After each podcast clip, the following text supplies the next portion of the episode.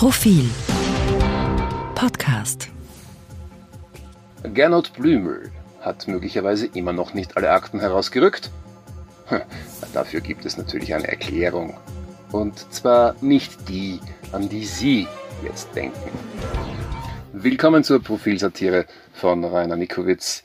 Sie trägt diese Woche den Titel Das schwarze Loch.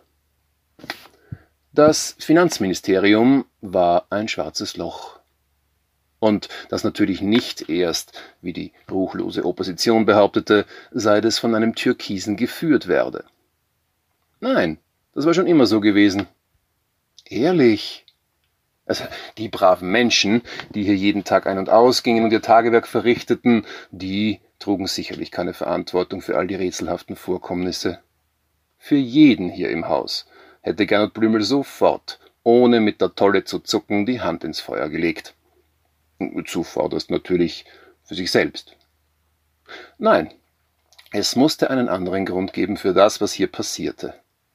Und wenn man lang genug darüber nachdachte, alle Möglichkeiten durchspielte, dann gab es am Ende eigentlich nur eine einzige, einigermaßen plausible Erklärung. Es musste das Haus selbst sein. Häuser machten ja oft die seltsamsten Sachen, das wusste man ja.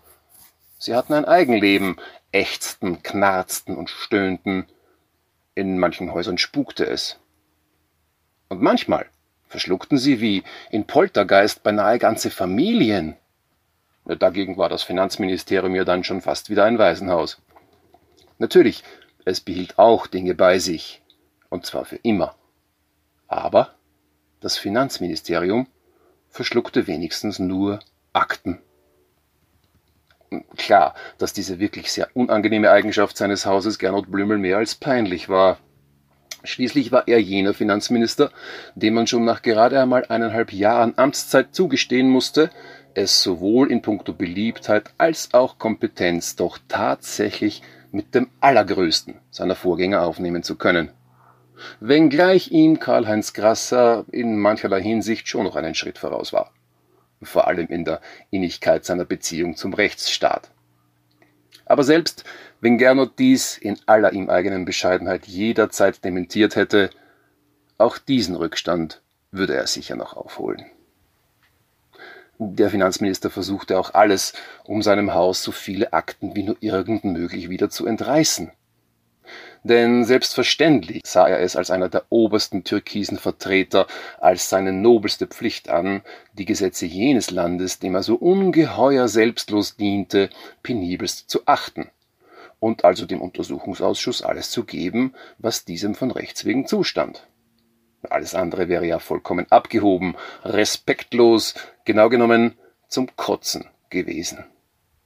Also mit einem Wort, alles das, was Türkis nicht wahr. Gernot hatte also eine eigene Taskforce zur Bekämpfung dieses Problems gegründet, die zweitgrößte im Ministerium, nach jener, deren Aufgabe es war, alle Fotos, die den Chef von links unten zeigten, einzuziehen und zu vernichten. Gernot fand nämlich, dass er von links unten ein wenig aussah wie Mr. Burns von den Simpsons.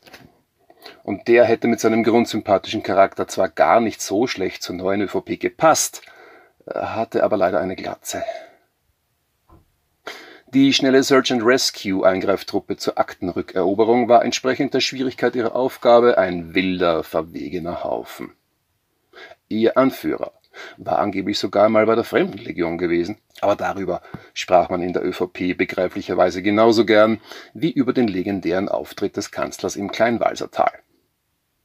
Die Kohorte war auch permanent auf Achse, hier schnitt sie einen Wandverbau herunter, um einen Haufen Papier zu bergen, der dahinter versteckt war. Dort riss sie den Parkettboden auf, nur um tausende Mails von und an die Adresse von Gernot Blümel zu finden.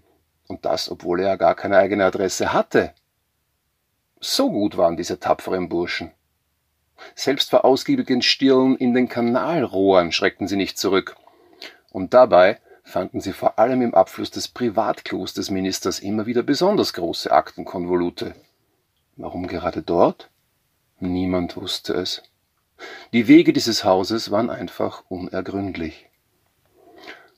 Angesichts dieses ungeheuren Aufwandes, der im Kampf gegen das schwarze Loch betrieben wurde, mutete es natürlich nicht nur für Gernot gelinde gesagt seltsam an, dass der Bundespräsident eine Richterin des Straflandesgerichts Wien damit beauftragt hatte, im Finanzministerium nach eventuell verschollenen Akten zu suchen. Denn, einmal abgesehen davon, dass das ja schon wieder eine Juristin war, ein Beruf, der Gernot von Tag zu Tag suspekter erschien, stellte sich die Frage, wie die gute Frau etwas finden wollte, das Gernots Leute, die voller Motivation und bester Absichten Tag und Nacht daran gearbeitet hatten, bis dato nicht gefunden hatten. Auf so eine absurde Idee konnte einfach nur ein Nicht-Türkiser kommen. Darum war es ja so ärgerlich, dass es noch immer welche gab. Aber dieses Problems würde sich die ÖVP schon noch annehmen, wenn die paar kleinen anderen einmal gelöst waren.